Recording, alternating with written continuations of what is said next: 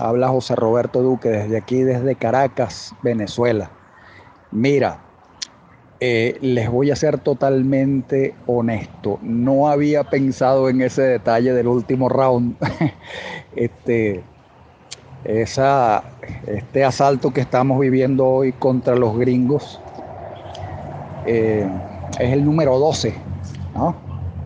Sabe que en las peleas de campeonato mundial de boxeo profesional los combates duran solo 12 rounds, pero ciertamente eso que ustedes me están planteando es una inquietud válida. Compa, nadie nos ha dicho que si ganamos o perdemos este último round va a ser el último. Así que nos parece un round crucial, decisivo, importante, muy doloroso, ¿viste? Nos está doliendo, nos está pegando en el cuerpo físico este round. Episodio 49. José Roberto Duque, Venezuela, colapso y después. José Roberto Duque es escritor, historiador y periodista venezolano. Su trabajo se desempeñó entre la prosa, la crónica y la ficción, en sincronía con algunos de los hitos más visibles del último cuarto del siglo de Venezuela. Se define como un defensor del proceso que sostiene al chavismo en el poder, pero no sujeto a líneas oficiales o partidistas. En contexto de pandemia y dificultades de conectividad, nos ingeniamos un método alternativo de entrevista, durante una hora intercambiamos preguntas y audios de WhatsApp.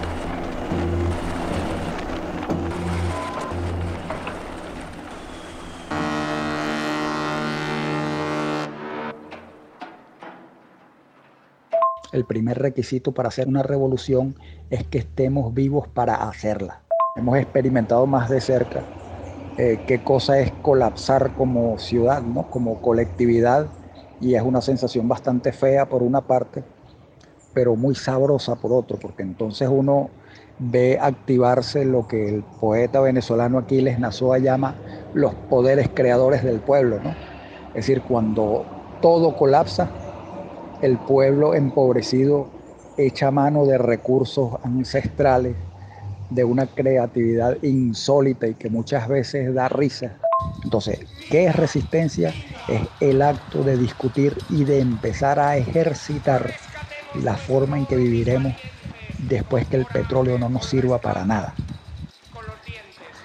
El acto de discutir y de empezar a ejercitar la forma en que viviremos después que el petróleo no nos sirva para nada. A fines de marzo, y en pleno crecimiento de contagios y muertes por coronavirus en Estados Unidos, Donald Trump ofreció 15 millones de dólares por la cabeza de Nicolás Maduro y otros 10 millones por la plana mayor del gabinete. Trump acusó al gobierno venezolano de narcoterrorismo y de inundar a los Estados Unidos de cocaína. Además, amenazó con enviar un operativo de buques hacia la costa del Caribe venezolano. La acción no se concretó, pero las embestidas de Estados Unidos contra Venezuela continúan.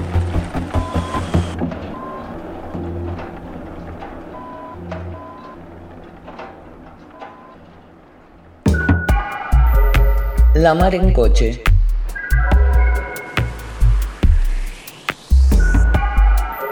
Podcast.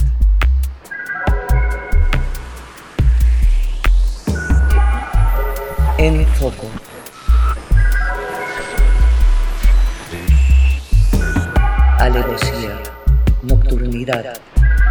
Sorpresa. La mar en coche. Radio que punza. Pues en primer lugar, quiero recalcar que estamos pasando la misma roncha, como decimos acá en nuestro país, que en el resto del mundo, ¿no? Estamos eh, sometidos a una especie de cautiverio que eh, eh, tenemos la obligación de que sea bastante estricto para no contagiarnos masivamente con el virus que asola a la humanidad en este momento, el COVID-19, el coronavirus. Eh, pero encima de eso hay algo que viene a agravar las cosas para nosotros los ciudadanos venezolanos y es el empeño de la mayor potencia militar y económica del mundo en querer cambiar a nuestro gobierno por la fuerza. Estados Unidos están empeñados desde hace años en derrocar al gobierno constitucional de Venezuela y sustituirlo por uno más grato a sus intereses y a sus intenciones ¿no? de apropiación de nuestros recursos energéticos. Así que todo nos hace sospechar que después que termine la cuarentena y la emergencia mundial por el asunto de la pandemia sobre Venezuela, eh, va a permanecer otra parte de la misma tragedia planetaria que es la imposición eh, por la fuerza de los valores, de los cánones, eh, de, los criterios de Estados Unidos para imponer gobiernos, para sojuzgar pueblos y para imponerles su voluntad. A los venezolanos no nos queda otra sino pensar en el futuro en términos de colapso de varias cosas. ¿Qué cosas están colapsando? Está colapsando en primer lugar un modelo de ciudad que Estados Unidos moldeó durante un siglo en Venezuela, que nosotros eh, desde el chavismo militante decidimos desafiar hace unos cuantos años y que ahora Estados Unidos, para castigarnos, ha hecho que colapse violentamente junto con todas las costumbres, los ritmos eh, y los modos de vida a que estábamos acostumbrados los ciudadanos. Eh, la cuestión es así. Estados Unidos nos, nos acostumbró durante todo un siglo, durante el siglo XX y un poco más, a un modo de vida. Ese modo de vida ya para nuestro país y creo que para el planeta es insostenible y Estados Unidos nos está haciendo ver o está haciendo esfuerzos porque creamos que sin ese modo de vida en decadencia y en proceso de colapso no podemos vivir. Acá en Venezuela se propagó hace poco por Twitter una etiqueta, etiqueta bastante curiosa que revela muchas cosas. La etiqueta decía, sin gasolina no hay alimentos. Es decir, para mucha gente es eh, inviable, es imposible eh, eh, imaginarse a nuestro país surtiéndose de alimentos sin el canal tradicional que consiste en que tú traes comida para las grandes ciudades desde muchísimos kilómetros de distancia. Es decir, tenemos unas ciudades improductivas donde no hay vocación agrícola, donde no hay vocación para la producción de alimentos, entonces esa comida hay que traerla desde muy lejos.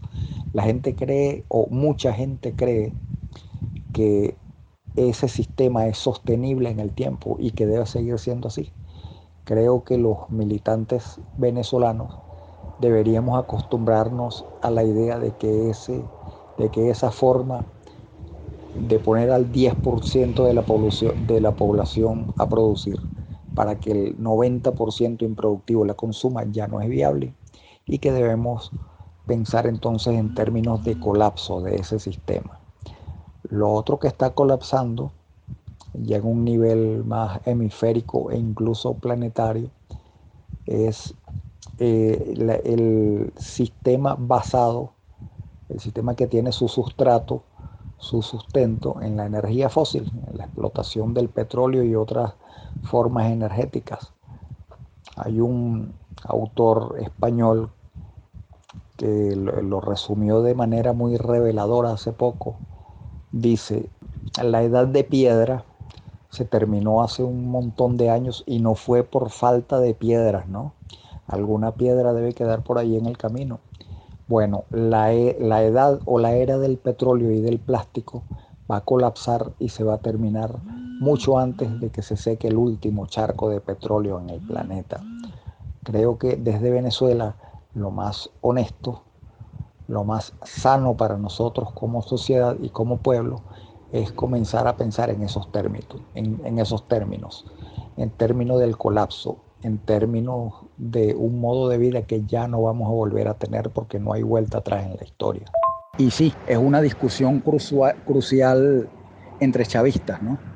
Entre chavistas, entre revolucionarios, entre gente de izquierda, que uno diga esas cosas así con esa, así al rompe de manera tan directa. Hay mucha gente a la que eso le cae mal, ¿Por qué? Bueno, porque es más cómodo, más sabroso, me, hiere menos ¿verdad? Es decir que no, ya va, nosotros somos un pueblo independiente y soberano, chicos, nosotros somos los hijos de Chávez y de Bolívar y tal, nosotros tenemos una gran conciencia antiimperialista. Señor, nosotros somos lo que los Estados Unidos le dio la gana que nosotros fuéramos. En eso trabajó Estados Unidos durante todo el siglo XX y esa pelea la perdimos.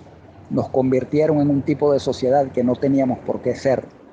Y la revolución bolivariana consiste o debería consistir en ir eliminando todas esas rémoras, todas esas eh, eh, claves culturales humillantes que los gringos nos zamparon por el pecho y nosotros nos lo dejamos zampar.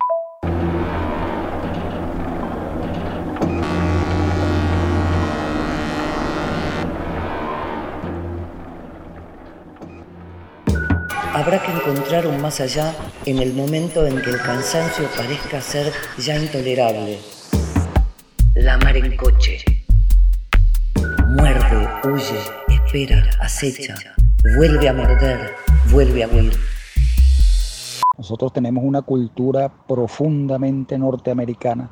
Basta, por, basta caminar por cualquier calle de Venezuela para que tú detectes las señales de la cultura norteamericana desparramada por aquí. Nosotros somos muy gringos en nuestros modos, ¿no? en nuestros ritmos, en nuestras creencias.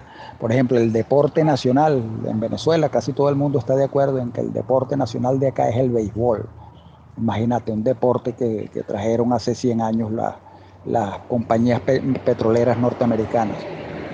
La prenda que más se usa eh, aquí la, prenda más popular aquí en Venezuela es el blue jean, el pantalón ese azul que usan los vaqueros gringos.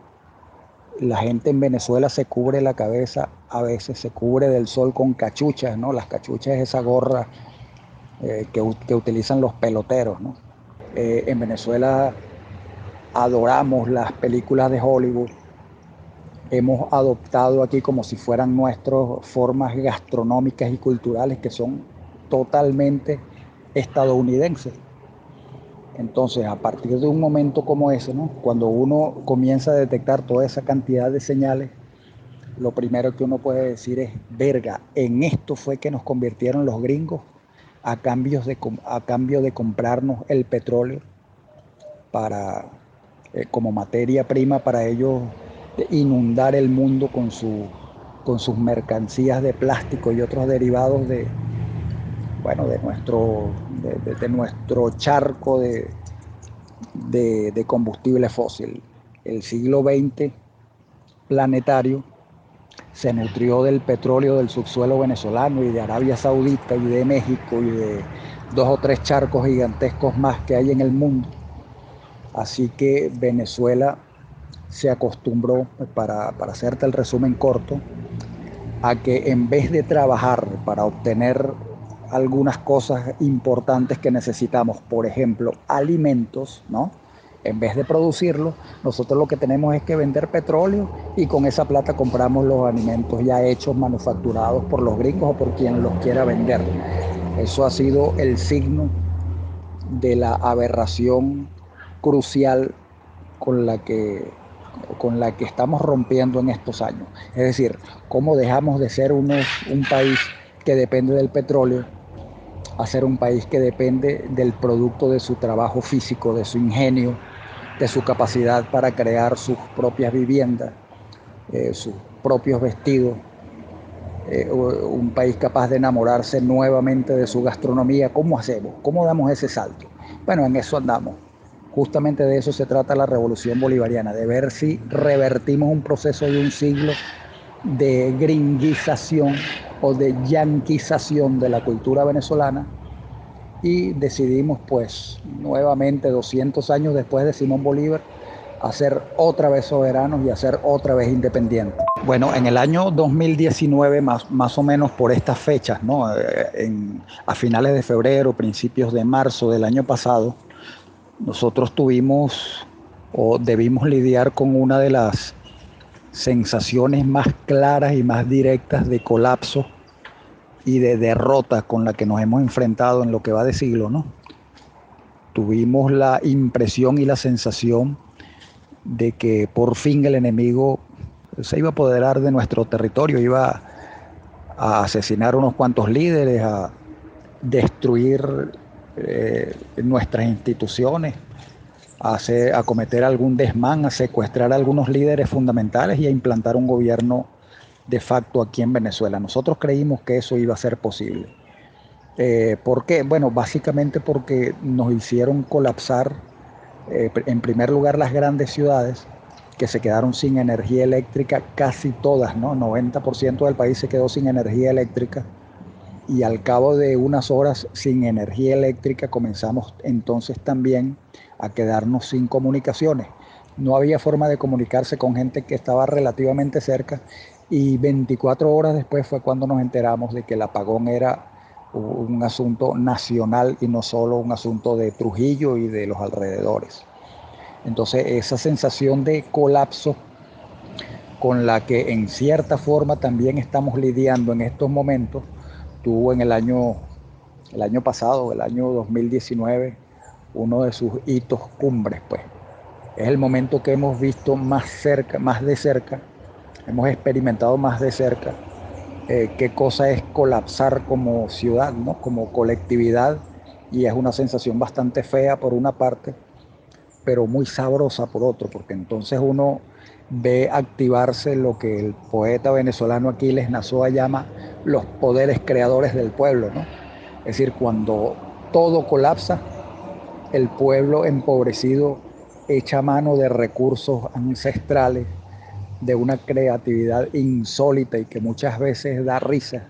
Y la gente comenzó a vivir, a sobrevivir sin electricidad, ¿no? sobreponiéndose a esa a esa cosa tan horrible que es no poder comunicarse con los amigos, no es poder, es no poder oír o ver un, noticiero por radio o televisión. No había internet para enterarse qué cosa estaba pasando afuera y la gente siguió su vida, eh, se las arreglaba para hacer un chiste de cada vaina que nos pasaba y esa es una cosa sabrosísima ver cómo el pueblo en vez de entrar en pánico, en desesperación, lo que hace es reírse de la situación. Eso nos hizo reconciliarnos una vez más con el pueblo venezolano porque, verga, nosotros somos un pueblo muy de pinga. Disculpen que eso suene a chauvinismo, porque yo sé que la belleza de los pueblos eh, se puede percibir también en Buenos Aires y en Santiago de Chile, en La Habana, donde tú vayas hay un pueblo pobre muerto de la risa por la situación alrededor, pero la forma en que nuestro pueblo aquí reaccionó a un momento en el que se esperaba que entrara en pánico y estallara en pedazos, a mí me tiene muy contento, de verdad. Cada día eh, estamos más contentos por acá de ser venezolanos y eso nos incluye a los chavistas y sé que también a más de, a más de uno por ahí que anda queriendo que los gringos nos invadan. Mira, eh, la historia nos, nos, ha traído a un momento, ¿no? Un momento extrañísimo, atípico, a una anomalía histórica en la cual la única forma que tenemos de ganar, de permanecer, de conservar nuestras instituciones, de conservar nuestra integridad, la única forma de evitar que aquí se desencadenen los demonios de la guerra, de la guerra en su fase bélica, destructiva y homicida, es quedarnos tranquilos, declararnos amantes de la paz y no responder a ninguna provocación. El ejército colombiano ha hecho un millón de maromas, ha perpetrado una cantidad de violaciones al derecho internacional en las fronteras dentro de su territorio y dentro del nuestro, buscando una reacción de, eh, del ejército venezolano, de colectivos nuestros eh, o, de, o de la ciudadanía. Hay gente que está esperando simplemente que estalle la primera escaramuza, que, alguien, que a alguien se le ocurra asesinar o detener o, eh, o castigar físicamente algún elemento que venga de Colombia para eh, a partir de ese episodio desencadenar una situación de violencia incontrolable y generalizada que justifique una intervención armada. Bueno, todas las provocaciones, todas las vejaciones, cada, eh, cada incursión, cada planificación del asesinato de nuestro presidente, por ejemplo, lo hemos sabido soportar sin responder con la violencia que, uno, que a uno le gustaría responder, ¿no? Déjame hablarte claramente. Eh, yo quisiera que el ejército venezolano respondiera, aunque sea una sola de esas provocaciones, porque eso me hace entrar un fresquito. Pero en el tipo de guerra que tenemos ahora, hay una lógica eh, hay una lógica desde la cual debemos partir y es, primero, que el pueblo venezolano ama la paz y que de la paz no queremos que se salga, así sea en este precario equilibrio. Y la otra cosa que hay que tener en cuenta, hermana, es que si nosotros le declaramos la guerra a Colombia y a Brasil y a Estados Unidos y a la comunidad europea y a todos los países que nos han insultado y dejado últimamente, entonces esa guerra no la vamos a poder ganar no puedes pelear contra las mayores potencias del continente y del hemisferio y pretender ganar esa guerra porque no tenemos cómo. Eso hay que tenerlo claro. Es posible que a la hora de un desborde de la violencia, el, digamos que el aparato militar venezolano sea destruido en muy poco tiempo y después entonces nos veremos en la fase de la guerra más espantosa, más terrible, y esa sí sería la definitiva, que es la guerra del pueblo pero no queremos, no, no queremos llegar a ese punto. Creo que ningún país eh, de la tierra merece el espectáculo ni, la, ni el trauma que signifique el asesinato masivo de personas por parte de fuerzas regulares o irregulares. Así que cada vez que nosotros evitamos caer en ese tipo de conflagración, estamos obteniendo una victoria.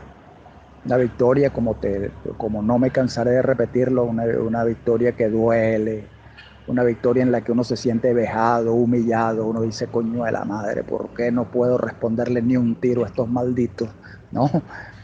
Pero como esto no, tampoco es una confrontación entre machos de barrio, a ver quién es más guapo, a ver quién tiene los testículos más grandes, no, no, esto no es una confrontación para ver quién es más bravo, ni más ni más sabrosón, ni más héroe cinematográfico. Esta es una confrontación en la que el único anhelo es que nuestros pueblos no sufran o sufran lo menos posible. Y nuestro pueblo lamentablemente pues no está preparado para una guerra. Lo digo sin consultar con nadie acá, lo digo con un poco de dolor, pero creo que un pueblo que durante más de medio siglo no sabe lo que es una situación generalizada de guerra en su fase bélica dentro de su territorio, yo mal puedo decir que estamos preparados para ganarle una guerra a Colombia y a Estados Unidos y al que venga, que los vamos a matar a todos. No estamos en condiciones de, de, digamos que de responder a esas provocaciones, así que mejor las evitamos. Evitar la guerra es, una, es la mejor forma de ganarla y eso no lo decimos los venezolanos. Lo dijo el máximo estratega de la guerra de la antigüedad en China, aquel señor que se llamó Sun Tzu en el arte de la guerra lo dijo. Tú quieres ser un guerrero exitoso, bueno, lo primero que tienes que hacer es evitar la guerra. Lo que yo les digo a la gente es, no les puedo mentir, si yo no logro que las tarifas representen los servicios que tienen, volvemos a Venezuela. Sí, esa es una, una fórmula utilizada en todo el mundo, ¿no? no solo en Argentina, en todo el continente y en Europa, cada vez que hay una campaña presidencial, eh, una de las fórmulas más repetidas es bueno, si ustedes votan por el candidato X de izquierda, entonces a este país le va a pasar lo mismo que a Venezuela. Y es posible que no le falte razón, ¿no? Es posible que los pueblos que deciden sublevársele a Estados Unidos la pasen mal o la vayan a pasar mal. Eso es totalmente previsible. Es lo que le ha estado sucediendo a Cuba durante más de medio siglo. ¿no? Cuba está pagando el precio de haber eh, de estar intentando vivir de otra forma distinta a la que ordenan los gringos. Y sí, creo que cualquier eh, país que decida como colectividad sublevársele al modo de vida norteamericano, pues la va a pasar mal. Eh, aquí entre venezolanos hemos también llegado a algunas conclusiones o a algunos momentos de la discusión que dicen más o menos lo siguiente, hermano, eh, eh, si nosotros nos rendimos, lo que nos espera es un futuro como Colombia o como Perú o como Chile. ¿ah?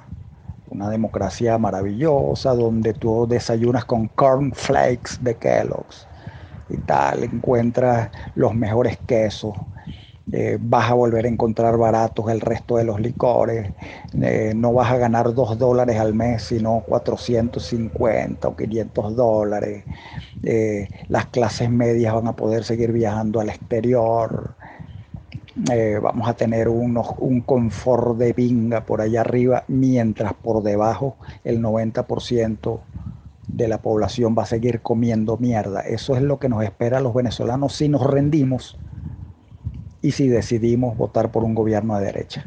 Hay una clase media y una clase alta a las que le va a ir maravillosamente bien, pero los pobres de Venezuela nos vamos a joder si detenemos este experimento en este momento. La Mar en Coche Podcast.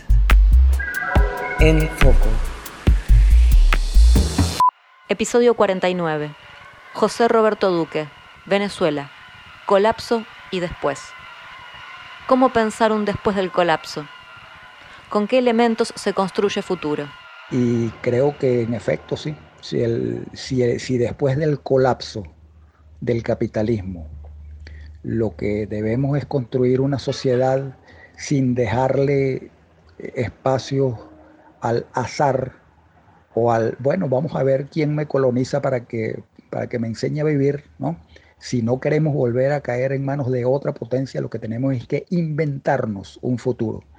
Y la mejor forma de diseñar un futuro es recordando eh, los fragmentos de la sociedad, digamos que los fragmentos nobles de una sociedad que no nos dejaron construir completa, porque bueno, lo que tenía, el país que teníamos en construcción, fuimos obligados a abortarlo para adoptar este esperpento norteamericano que tenemos ahora. Yo tuve la suerte de quedar atrapado cuando comenzó la cuarentena en un espacio de 3.500 metros por aquí en el centro de Caracas, queda cerca de la Universidad Central de Venezuela. Esto hasta hace un año y pico era un lugar abandonado, un lugar tomado por la delincuencia, por distribuidores de drogas, por gente que no tenía casa y bueno, había convertido esto en su territorio para hacer algunas cosas, eh, algunas cosas feas, pues. Bueno, eh, gente, gente destruida, gente al margen del tejido social, pues hacía cosas eh, al margen de la ley. aquí había gente que se dedicaba a hacer un montón de cosas y este espacio estaba tomado por ellos y la comunidad alrededor no, no podía hacer nada porque era gente muy violenta, etcétera hubo un colectivo, colectivo de personas eh, que vienen de, de, de, de, los procesos culturales caraqueños del barrio La Vega y de la ciudad cercana a Caracas que se llama Guatire, una gente organizada que empezó a meterse aquí a punta de cultura, de tambores negros africanos. Y ahora, un año después, este lugar se llama El Quilombo. Eh, es un espacio para la libertad con un montón de normas que hacen que este quilombo sea distinto al que tenían antes las personas que estaban aquí, ¿no? Estamos organizando, organizados haciendo un poco de agricultura urbana, eh, manteniendo vivas algunas tradiciones de la cultura afro-venezolana. De eso después, si quieres, hablamos un poco con más amplitud. Así que me siento eh, respetuoso de la cuarentena, pero aquí hay muchas, muy pocas posibilidades para aburrirse porque aquí hay trabajo, hay gente que atender, hay algunas, eh, algunas cosas que tienen que ver con la organización de nuestro pueblo y yo estoy muy contento de verdad de haber quedado atrapado aquí. Respecto a ese asunto de cómo se prepara un pueblo o un país para primero imaginarse y luego construir un futuro donde todo lo existente colapsa y ya no puede volver a funcionar como antes, acá en Venezuela se están dando dos respuestas. Una desde el chavismo popular, o incluso desde las formas de organización anteriores al chavismo, que es una especie de chavismo silvestre que viene galopando eh, por todo el país y que y uno de cuyos síntomas uno de cuyos signos más claros es la desurbanización es decir, el regreso a prácticas anteriores a la ciudad industrial, eso lo está ejercitando eh, el ciudadano venezolano cada vez con mayor profundidad, así mucha gente todavía no lo detecte, ¿no? Eh, estamos volviendo a cocinar con leña, estamos volviendo a recordar dónde estaban los manantiales eh, de, agua potable antes que se instalara todo este sistema loco en que el agua hay que pagarla para podérsela beber. Em, estamos regresando a prácticas solidarias y de trueque anteriores a la ciudad capitalista industrial y antes al, anterior al señorío del comercio loco, del capitalismo comercial que tenemos. Y esa es una primera señal de cómo los ciudadanos ya nos estamos adelantando a lo que pudiera venir en el futuro. Y lo otro son experiencias institucionales, experiencias desde el chavismo más gubernamental traigo a la memoria el ejemplo concreto de la, alcaldía de Barcelona. Esto queda en el oriente del país, en el estado Anzuategui. En esta ciudad, su alcalde, Luis José Marcano, decidió comenzar a desmembrar la alcaldía a una velocidad insólita. Empezó a cederle a las comunas en formación algunas potestades que tenía la alcaldía. ¿Qué significa eso? Bueno, que ese alcalde comprendió que la estructura del futuro, la estructura del Estado comunal que soñó Hugo Chávez Frías, es eh, una basada en el gobierno de las comunas, de, comunas muy pequeñas, muy locales, y la desaparición progresiva de una entidad eh, colonial antiquísima, anquilosada, y en proceso de destrucción como lo es la, alcaldía, ese asunto de, de las municipalidades que son herencia colonial. Entonces, eh, tenemos un pueblo, un gobierno, una buena cantidad de gente dispuesta a vivir de otra forma. Lo que no estoy seguro es que toda la población acompañe al chavismo en ese ejercicio masivo de, de abandonar poco a poco el capitalismo y tratar de vivir de otra forma, pero creo que lo más sensato y lo más honesto que podemos hacer los venezolanos es pensar el futuro en esos términos. Recomendaciones elásticas. Llevar solo lo imprescindible. La casa a cuestas.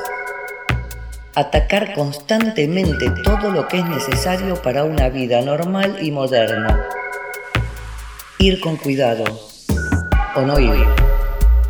Garantizar un abastecimiento efectivo y duradero para toda la tropa. Decidir la balanza hacia el lado de la revolución. Así, poco a poco, se irán paralizando todas las ciudades. La mar en coche. Foco de incendio porque de verdad que no tengo un proyecto macro para el país. Ojalá tuviera, ojalá lo tuviera. Si lo tuviera yo quisiera ser presidente de la República para, aplicarlo, pero no. Yo lo que tengo es imaginación. Entonces sí, me imagino una Venezuela con, una, con otra organización urbana, como tú lo estás planteando en tu pregunta, sin tanta distancia con el campo.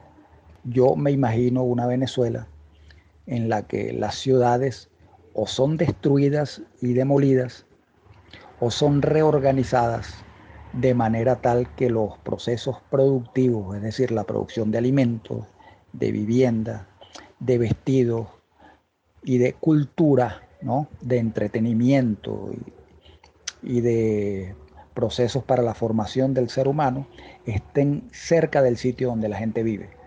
Es decir, en Caracas eh, te voy a poner un ejemplo concretísimo. En Caracas, en la ciudad de Caracas, se el 80% de la papa o de la patata que se consume aquí en esta ciudad proviene de un pueblo que se llama Timotes, que queda a 800 kilómetros de distancia en los Andes venezolanos. Eso es una incongruencia ridícula con la que debemos romper. La, la, papa que se come en Caracas debería producirse en Caracas, chica, o en los alrededores de Caracas ¿no? Eh, ese solo ejemplo, eh, si tú lo logras resolver en la práctica, ya te da la idea de un nuevo país.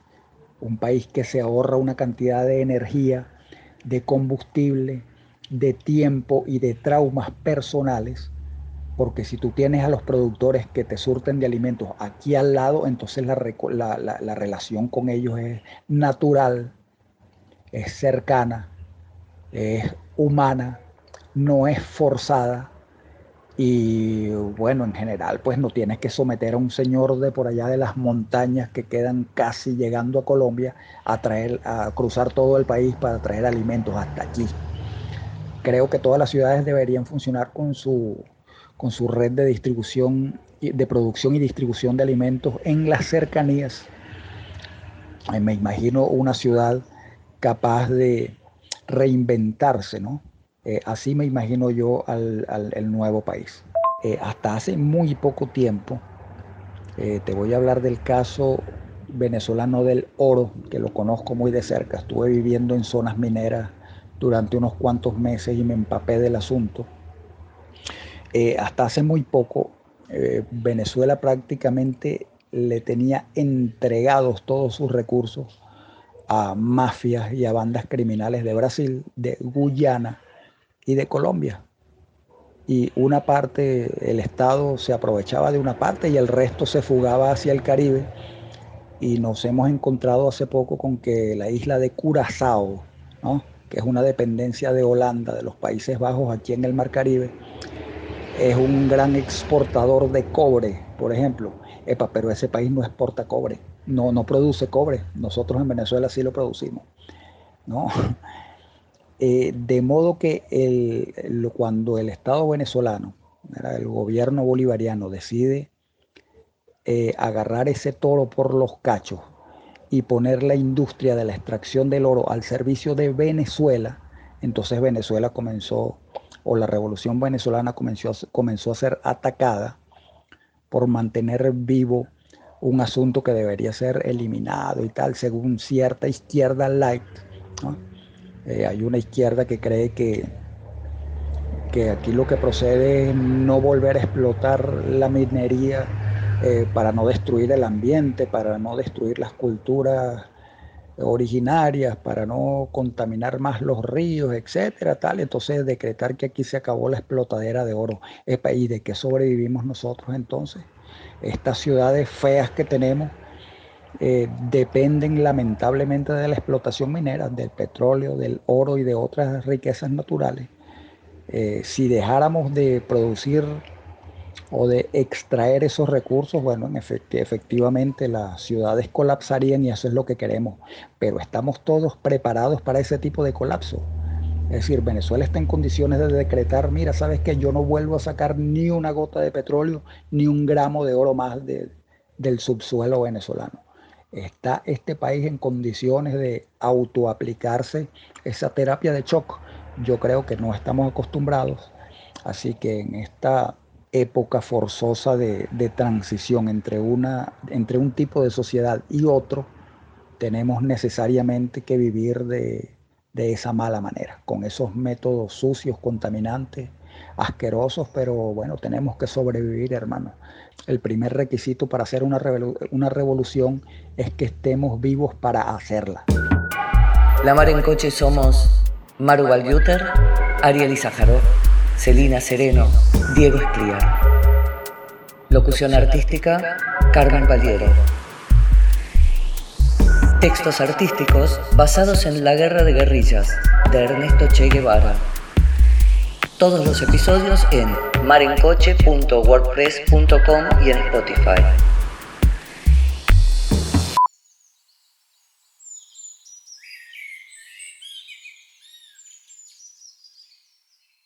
Episodio 49. José Roberto Duque. Venezuela. Colapso y después. Mira, aquí en Venezuela y sospecho que en el resto del mundo, aunque no conozco también el resto del mundo, así que esto es una especulación, eh, la poesía se produce al menos en dos frentes, en dos trincheras poéticas. Una son estas ciudades de, la que, de las que hemos estado hablando. Son ciudades desencantadas, destruidas o en proceso de destrucción. Y las poesías que se producen ahí pueden ser eh, muy intensas, muy, muy de cara a la sociedad que viene, o pueden ser, eh, o puede ser poesía absolutamente frívola y prescindible, ¿no?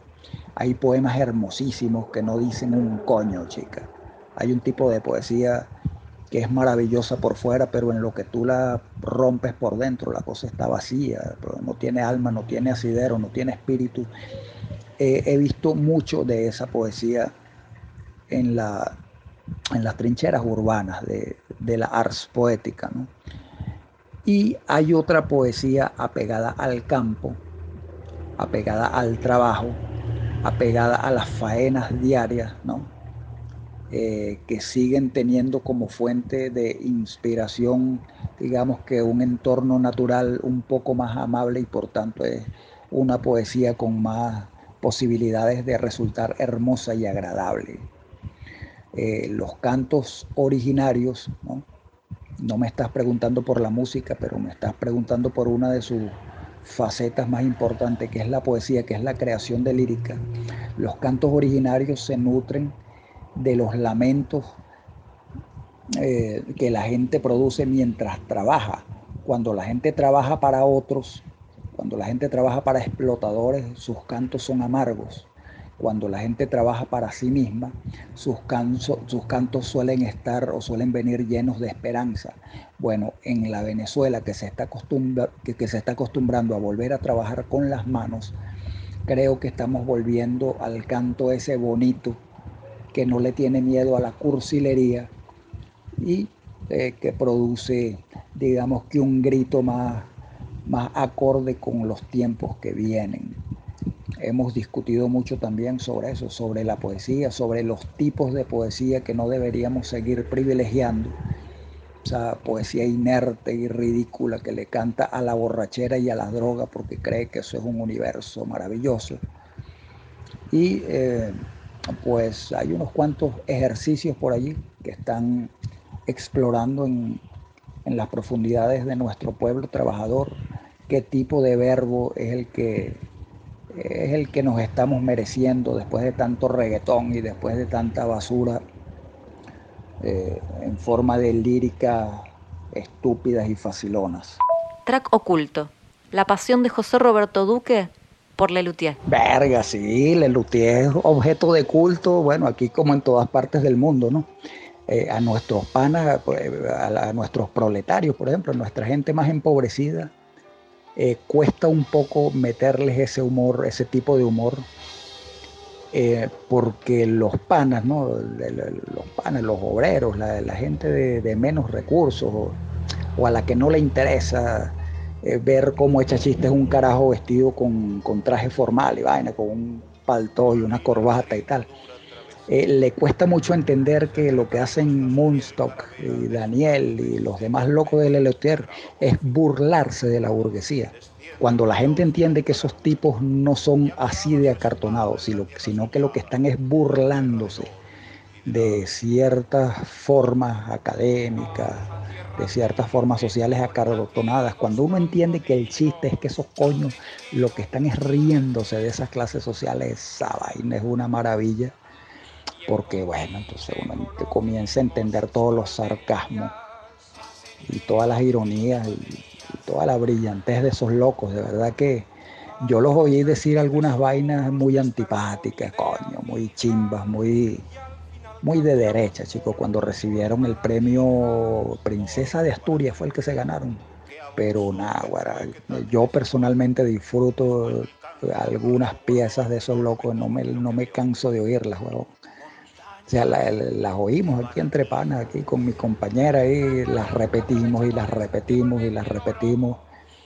Eh, lo, sentimos como nuestro. Pues es un tipo de humor que no se, no se da así aquí en Venezuela ni en el Caribe, creo yo.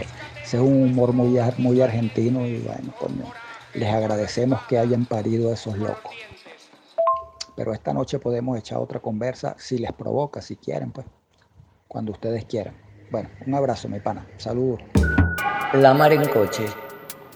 Barrer de un soplo la tela de araña de la cortina de mentiras